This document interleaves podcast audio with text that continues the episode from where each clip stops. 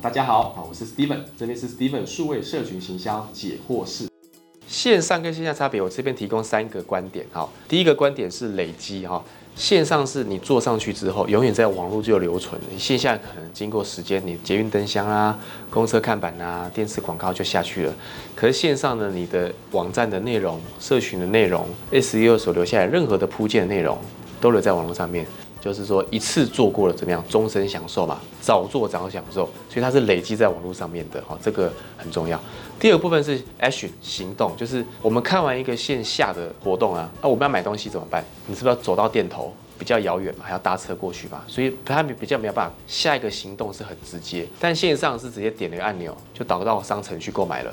他的行动，不管是导粉丝也好，导购物车也好，都立刻方便、快速就可以过去了。所以他的一个行动很方便。好，那第三个呢，叫做免费。什么叫免费呢？因为网络是一个可以扩散的地方，所以它有很多 er media。那基本上线下就是所谓叫做 pay media，所以线上多了 er media，对不对？它可以扩散，所以它就有很多人们的按赞、留言、分享，扩散出去的，我们叫做 organic。